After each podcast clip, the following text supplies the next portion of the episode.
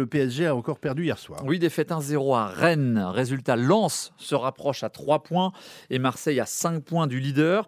Après la Coupe du Monde, les stars du PSG visiblement ne parviennent pas à se remettre dans le bain de la Ligue 1, Philippe Sansfourche. Oui, deuxième défaite en 15 jours. Paris est à la peine et le revers en terre rennaise apparaît plus inquiétant que celui concédé à Lens. Très peu d'occasions, jeu collectif défaillant. La thèse de l'accident ne tient plus et Christophe Galtier prévient ses joueurs il va falloir une sérieuse remise en question. Je ne vais pas parler d'inquiétude, mais il doit y avoir une prise de conscience. Évidemment qu'on peut trouver mille excuses, mille raisons, mais la Coupe du Monde est finie. Il faut qu'on retrouve beaucoup plus de cohésion. Leader encore incontesté jusqu'à Noël, le PSG ne compte plus que 3 points d'avance sur Lens et 5 sur l'OM.